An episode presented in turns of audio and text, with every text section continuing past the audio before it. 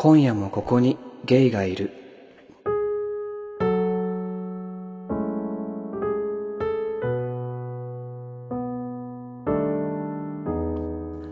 ボンジェアポッドキャスト今夜もここにゲイがいるパーソナリティのコーギーです。こんばんは、えーこの番組は日本のどこかで今日も一人の夜を過ごしている小さなゲイの若者コーギーによるポッドキャストです。何か有益な情報を得られる番組じゃないかもしれません。眠れない時オナニーの足しにしてください。えー、ということで、今回は14回目です。皆様お元気ですか？眠れない夜は過ごしていないですか？今日、私はなぜかこう、とてもポジポジティブというか、あの、躁うつの層の方に分類される日で、なんかこうね、午前中、まあ、授業、大学の授業があって、行って、ね、朝早く行って、で、帰ってきて、なんかいろいろやって、なんかこう、今なら、あの、アンパンマンの曲もポジティブに捉えられるっていう感じですね。何でも、今なら何でもできそうみたいなね。なんか暗い時にアンパンマンの曲を聴くと、なんかこう、何のために生まれて、みたいな。何をして生きるのか、みたいなね、あると思うんですよ。わからないなんて、そんなのは嫌だ、つってね。まあでも今は、こう、上向きでね、そうだ、アンパンマンって感じですけども。えっ、と、お便りが来ております。えー前回、まあ、久しぶりに配信をしてですね、あの、嬉しいことにいろんな方からレスポンスをいただきました。ありがとうございます。そしてですね、えーもう、最初は、えーっと、ヒラリーさん、いただいております。ありがとうございます。えー今夜はこんな夜なんですのコーナーにいただきました。えーただいま24時を回り、自分用の膝掛けを編んでいるヒラリーです。一人きりでこの時期特有の寂しさを伴った寒さの中、ベッドにいます。リアル病人がなぜこのような時間に起きて編み物をしているのかというと、処方された薬を飲んでも眠れず、手持ち無沙汰だからです。この際、健康に悪いぞ、早く寝ろという声は受け付けないことにします。やることがない時というのは、得して得てしてろくなことを考えず、マイナス思考に陥りがちです。そんな時に編み物というのは私の心を落ち着かせてくれます。一編み一編み、ただ無心で模様を紡ぐために右手のかぎ針を動かすのです。かぎ針編みを始めて約半年、指が凝ることもなくなり、スヌードやらバッグやら勉強の暇を見つけては編み編みしております。平素では寝込んだり、心身ともに落ち込むことも多いのですが、編み物をしているこの時間だけは心が落ち着いています。コーギーさんはこれをしていると落ち着くと感じるものは何かありますか？教えてください。深夜テンションで書いているのでかなり見苦しい文章になっていると思います。ごめんなさい。裏筋上げ派の回で久々にコーギーさんの声を聞けてとても嬉しいので今回多文長文を送りつけました。テペロ。これからもポッドキャスト楽しみにしています。コーギーさんのペースで気長に続けてくださいね。私も気長に待ちます。それではまたと。ありがとうございます、ヒラリーさん。いや、まあ、あの、お便りもありがたいんですけど、何より、あの、ヒラリーさんの年齢を見て、あれ？と思って、私と、全然変わらないんですね。前も言ってたな。前も言ってましたね。同年代のとかね。あ、そうですかね。こう、文面から伝わってくる印象だとね、もっと年上の感じがありましたけれども。ねえ、編み物いいですよね。あの、梨木かほさんっていうね、作家がいらっしゃるんですけど、あの方が書いてる、からくりから草っていう本がありまして、あの、多分ヒラリーさんにぴったりだと思いますよ。あの、あの、そのか、その本では、あの、染色、染め物をやった、やったり、あとは織物、あの、糸をこう紡いで織織っていく、布を作っていく、そういった女性4人が、まあ、共同生活をしていて、そこにいろんなことが起きてっていう本なんですけど、あの、とても面白い本ですね。いや、かぎ針編みね、なんか普通の編み物より簡単らしく、とっつきやすいらしいとか聞いたことがありますけどね。なんか私の高校生時代の友達、まあずっと友達なんですけど、女の子がなんか昔から編み物をしていてですね。あの、私も多分以前誕生日か何かに、あの、かぎ針、かぎ針編みのかぎ針のセットをあげたことがありますね。なんか、あの、蜂蜜とクローバーって漫画家さん？漫画を描かれてる、あの、海のちかさんっていう方がおすすめされてた、えっ、とね、クローバーっていう会社のかぎ針でアミュレセットっていうのがあって、アマゾンでも買えるんですけど、それをね、確か友達にプレゼントしたような気がします。結構高いんですね。4000円ぐらいするんだよね。1、2、3、4、5、6、7、8、本入って4000円ぐらいするので。まあでもなんかこれが一番こう指も疲れないし、スルスル入るしって言って、当時私はその女の子にあげてましたね。ねえ。いや、いいよね。手を動かすっていうのはやっぱ大事なことだと思いますよ、私は。なうちの母親もなんかちょっと前に刺繍を始めたいとか言っていてあらそんなそんなそんな雅なって思ったんですけどでもこの間母親の誕生日で刺繍の本買ってあげたりしましたけどね。あら心温まるエピソードしちゃった。はははいやなんか誕生日親親に関してま私もいろいろあるんですけどまああんまりその言葉多い親子ではないんですけど私の私の家というのはね。で私なんですけどそもそもね。まあでも毎年その父の日母の日誕生日を必ず何かあげてるんですよね。で、こう、私の気持ちとしては、こう、なんかあげたいからあげるというよりは、なんかこう、誕生日プレゼントとかをあげておけば、他のコミュニケーションが多少おろそかになってる現状を何かこう、収まりがつくんじゃないかっていう、ひどく、あれですね、あの、自己中心的な考え方で、あの、プレゼントを買ってるんですけれども、えー、そういったことがありました。えー、いいね、ヒラリーさん。まだ学生なんですかね？ね。多分そうかな。いや、まあ、お体に気をつけてね、無理のない範囲で頑張ってくださいね。私のポッドキャスト聞いて寝れなくなるとかあったらね、ちょっと大問題ですからね。えー、またどうぞよろしくお願いします。そしてもう一人は、えー、昭和の兵隊さんですね。いつもありがとうございます。兵隊のタイが今、タイランドの国旗になっておりますね。浮かれ、浮かれポンチですかね。えー、コーギーさんお元気になられたようで何よりです。ありがとうございます。昭和の兵隊です。前番組での、前番、前番組での公開収録で言った通り、本当にタイに来てしまいました。タイでは動物にまつわる場所を基本にして巡っています。ただ、夜は巡れませんので、バンコク市内をうろうろしています。そこでは日本人向けの歓楽街があり、カラオケバーの勧誘が多くて日本人に親しまれているんだなぁと。また違うところの歓楽街では水着の女性やニューハーフが勧誘していて賑わっています。風俗産業が盛んなようで文字通りの異国な感じがしています。また何かあったらお伝えしますね。といただいております。ありがとうございます。タイにいるんですね。今もいるのかな？これ、今配信してる時はタイなんですかね？いいね、タイ。私もタイに行くみたいな話をしてたんですけど、結局行かなくなっちゃってね。なまあ、歓楽街が多い。まあ、歓楽街ってどこにでもありますよね、世界中ね。もう。なんかドイツの、ドイツのハンブルクに行った時は、えー、っと、レー、レー、なんだっけ名前、レーパーバーンかな？みたいなとこがあって、まあ、そのストリップ通りみたいなのがやっぱりあるんですよね。なんかこう港というか海、海に接した部分、港？の都市とかはこう海の男たちとかがね、こう、あの、立ち止まったり停留したり、こう、行っては、行っては離れみたいなことがあるので、陥落があったりするみたいな話は聞いたことがありますけどね。昭和の兵隊さんのね、昭和の兵隊さんはほら、あの、未だ、未だバージン、バージンで有名な方ですけれども、素人童貞を卒業というかね、そういうこともできるんじゃないですかね。で、その感想ももしありましたら教えていただきたいですね。こうタイの動物と童貞喪失とかもあるかもしれませんよね。えー、タイって動物何が何がいるの？猿？タイあ、象か。象だね。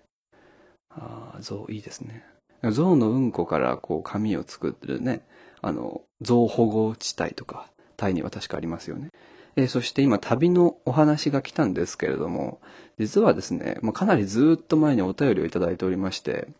本当に、本当にこれはどれぐらい前かというとですね、9月28日にいただいているんですけど、ゴンスケさん、あすいません、本当にいつもね。えー、コーギーさん、こんにちは、ゴンスケです。そういえば、コーギーさんは大学4年生でしたね。番組を聞いていて、そうだったと気がつきました。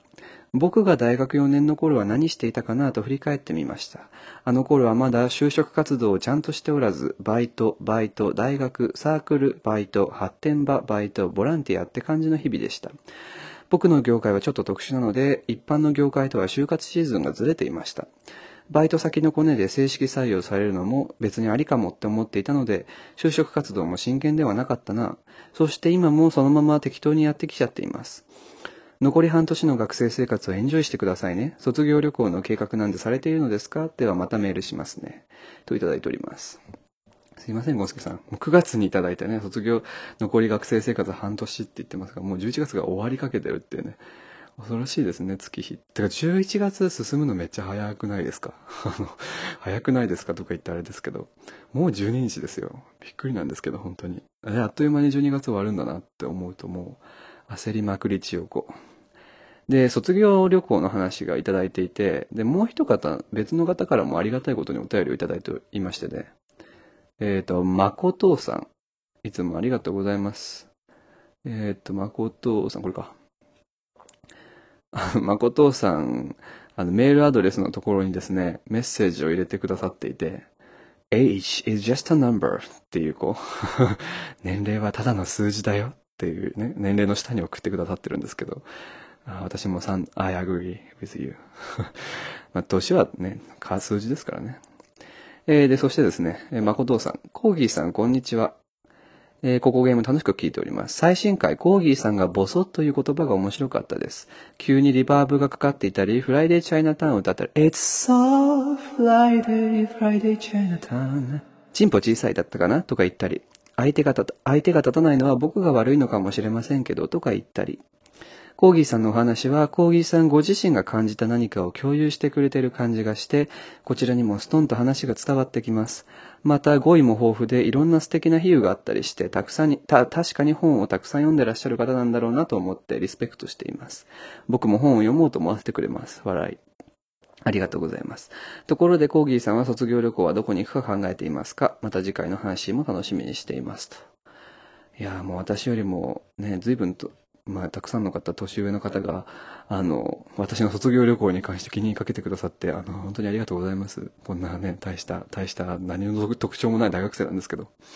卒業旅行は、まあ、あの、私3月の頭まで、そ学科の方で、あの、やることが、まあ、大学の音楽科の方でやることが入ってるので、まあ、それ以降になるので、まあ、そんな長い期間行けるわけじゃないんですけど、大体ね、大学生って1月2月に終わるので、そこから2ヶ月ぐらい春休みがあって、まあ、そこで皆さん卒業旅行に行くんですけど、私はまあ、2月の半ばまで授業があって、その後は3月の頭ぐらいにこう、イベントが、音楽家のイベントがあるので、そこのための準備があるので、まあ、その後ですよね、卒業旅行っていうと。で、最初、あの、スペイン、スペイン、ポルトガル、モロッコを予定してたんですね。なぜかというと、スペイン、ポルトガルに行きたくて、ね、まあ、ポルトガル語の勉強が1年ぐらい今しているので、まあ、ちょうどいいかなと思って。で、どうせ、あの、ヨーロッパ、まあ、どこ行ったって安全だし、まあ、あの、日本よりは安全じゃないけども安全な方だしと思って。で、まあ、できる限り遠くに行きたいということで、まあね、社会人、働き始めてからだと、あんまり長い時間ね、こう取れない、まとまった時間は取れないかもしれないのでね。ってなると、やっぱり遠くの方に行っとけばいいのかなと思って、あの、ポルトガルに直接行くよりも、スペインのバルセロナとかマドリードとかに飛んだ方が航空券は安いんですよね、往復で。でそこから、まあ、あの、LCC、格安航空旅行機に乗り換えたり、あと列車、バスとかで乗り換えていく方が、まあ、安いんですけど、で、そういうこう、なんですか？スペインの一都市に、スペインの一都市に飛んで、まあ、船か何かでモロッコに行ったり、そこからポルトガルに行ったりっていうのを考えてたんですけど、ちょっと予算的に足りないかもしれないっていうのが今、あの、ね、目下出ておりまして。あの、ヨーロッパはこう宿が高いんですよね。まあ高いって言ってもそこまででもないんですけど、学生でかつ私は、あの、バリバリバイトをしている大学生ではないので、あの、まあ、そこまでね、ないわけですよ。で、行くなら私は14日、15日ぐらい行きたい、海外は行きたいので、まあ、そうなるとね、やっぱりかさむわけです。だから物価が安い国がいいなっていうのはちょっとあって、で、昨日、一昨日ぐらいにこう候補として明らかになってきたのが、あの、マケドニア。マケドニアですよ。え皆さん知ってますか？マケドニア。いや、私もあんまり知らなかったんですけど、マケドニアとかアルバニア、あそこら辺に行くのもありかなって今思ってますね。まああの、マケドニア、アレクサンダー大王の国です。私も情報が乏しいんですけど、あとマザー・テレサの生まれ故郷ですね、マケドニアは。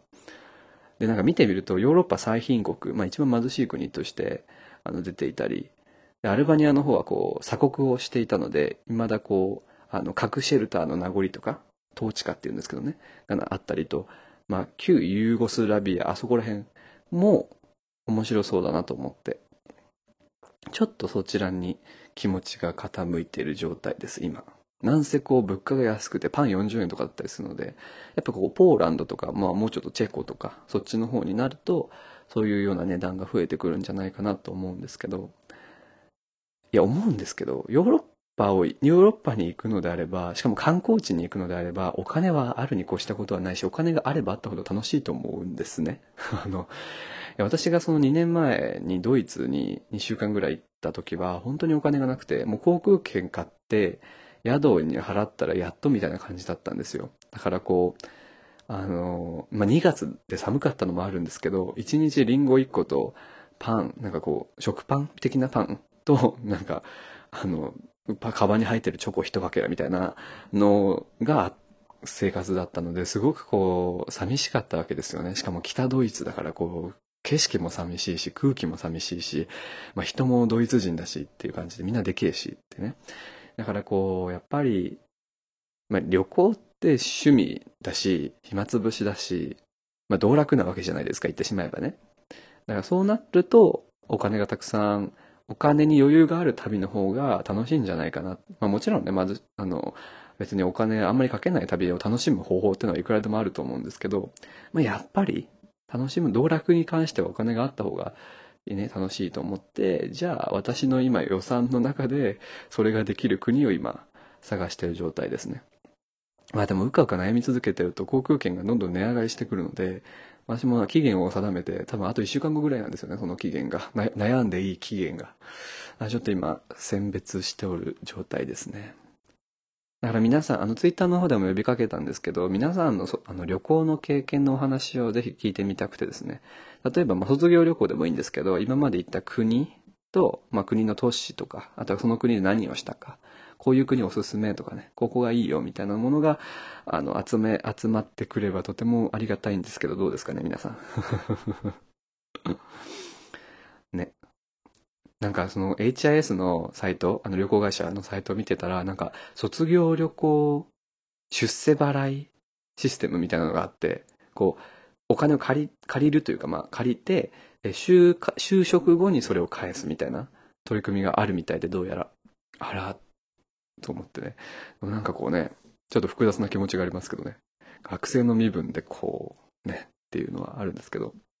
まあいろんな方法があると思うのでね。で私がこの、これ、ここにどうしても行きたいみたいな、こう、強い熱が特にないので、あの、昨日髪切ってきたんですけど、ちょっと話飛びますけど、昨日髪切ってきて、あの、いつものおなじみの、ね、あの、切ってもらう人に切ってもらったんですけど、卒業旅行どこ行く、どこ行くんですか？ってやっぱり聞かれて、その時に、あの、まあ、モロッコとかですかね？って言っといて、もうなんでモロッコ？って言われたら、あの、遠くに行きたいんですって言ったらすごい微妙な顔をされて、コミュニケーションが止まっちゃって、あれ？あれ？と思ってね。遠くに行きたいっていう希望で卒業旅行に行く人あんまりいないのかもしれない。あの、大体みんなこうね、サグラダ・ファミリアが見たいとか、なんかルーブル美術館に行きたいとかね、そういうのがある、明確な目標があるのかもしれないと思。なんかそういう無茶な、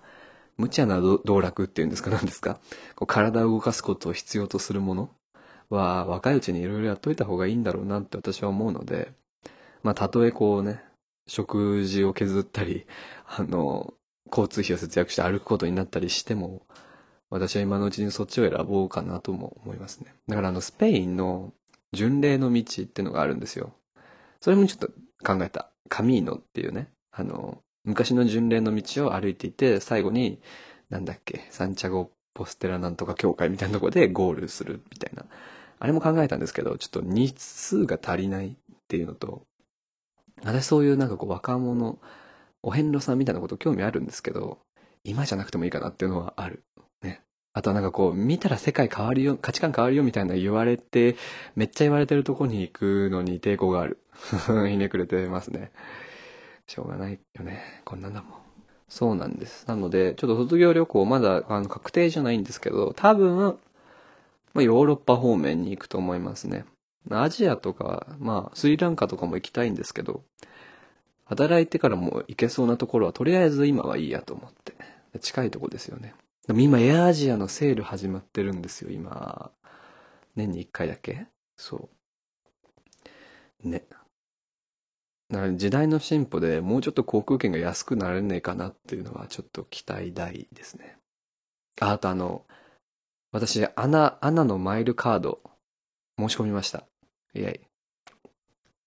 あの、マイル？マイレージですね。を貯め、貯め、貯めるのってどういうことなんだろうなって興味があるので、マイルカードを申し込んでみました。で、なんか、あんまたまんないよとか、そういう話をいっぱい聞くので、どうなんだろうなと思って。まあ別に出張するようなね、職種では私はないので、とりあえずあの、陸、なんか陸で、まあ陸上？その航空券とかを買わずにマイルを貯める人々をオカマイラーって言うんですって。陸って書いてオカマイラー。ね、なんか親近感湧きません？オカマイラー。で、そのオカマイラー向けのなんかカード、カードいろいろめっちゃ種類あって、すごいいちいち調べるのめっちゃめんどくさかったんですけど、このオカマイラーにあのおすすめなのがソラチカカードっていう、あの、東京メトロを使うと、まあ、マイルが貯まったり、あとはまあ航空券買って普通に貯めたりっていうのが一番よく貯まるっていう評判のソラチカカードっていうものをですね。あの私は申し込みました、まあ、初年度年間費無料だったのでまあとりあえずやとりあえずねやってみようかなっていうぐらいですね。JCB なんですけどね。でそこがネック。私今もう一枚あのビザカード学生専用みたいなもの持ってるんですけどビザは海外でめっちゃ使えるんですよどこほぼほぼどこでも使えるんですけど JCB はあんま使えないんですよね。そこがネックかなって思いますね。私、あの、今期、今学期ですね、あの、学校の授業で、なんか金融教育とかの授業を取っていてですね、あの、実学を学んでるんですけど。もう、ね、クレジットカードのシステムとかいう各社の比較とか見てると、ね、脳が拒否するんですよ、私は。でもそれを拒否を取っ払って、じっくり見ていく作業を今してるんですけど、いやー、私社会のこと何も知らねえなっていうのは実感してますね。クレジットカードとか仕組み分かんなかったもん、今まで。いや、最近やっと分かってきた。ね。あの、なんか最近増えてますか？デビットカードとかね。あのー、なんだっけ。忘れちゃった。そう。なので、皆さんマイル貯めてますか？そういえば。マイル貯めてるよっていう人は、あの、お便りください。マイルって貯まります？もしマイル溜まってるなら、た、溜まる、どういう人が溜まるんですかね？やっぱりこう、海外旅行とか飛行機をよく使う人が溜まるんですかね？なんかうちの姉も溜めてるらしいんですけど、やっぱあんまり溜まってない。別にそんな溜まってるわけではない。みたいなことは言ってましたね。まあそんな感じで、ちょっとなんか最近はですね、こういう風に、先のことだったり、より今までやってき、今まで勉強してきたことよりももっと実用的なプラクティカルラーニングをの進めているような感じでですね。まあ何か変わりつつあるんでしょうね私の中でよくわかんないけど。うんなんかとりあえずあの興味があることは吸収しようってなんか難しく考えることをやめようって思いましたね。えー、そんなそんな感じかな。まあちょっと短いですがこんなもんでどうでしょうかね。まあ卒業旅行ね。もし学生さん聞いてたらね、今年卒業旅行に行くよっていう方がいたら、その話もぜひ聞きたいですね。えっ、と、番組感想は、ハッシュタグここ、ここゲイをつけてツイッターでつぶやいていただくか、番組メールアドレス、こぎこぎポッドキャストアットマーク Gmail.com または番組お便りフォームまでご応募ください。なんか、こういうポッドキャスト配信もいいんですけど、生配信やりたいなって思いますね。なんかないかな。やっぱこう生配信だとよりラジオっぽくて、こう、今リアルタイムで聞いてる人のね、レスポンスが返ってくるのは楽しいですよね。でもなかなかね、日程とかね、あとはどれでやるかもね、決まらないよね。ツイキャスだと短いですしね。YouTube なんかライブとか今やる、あるらしいですけど、あれ YouTube のね、アカウント持ってないとできないですしね。まあ、そういうこともやっていけたらいいなと思います。ということで、今夜はこの辺で終わりにしましょう。ありがとうございました。えー今夜もぐっすりおやすみなさい。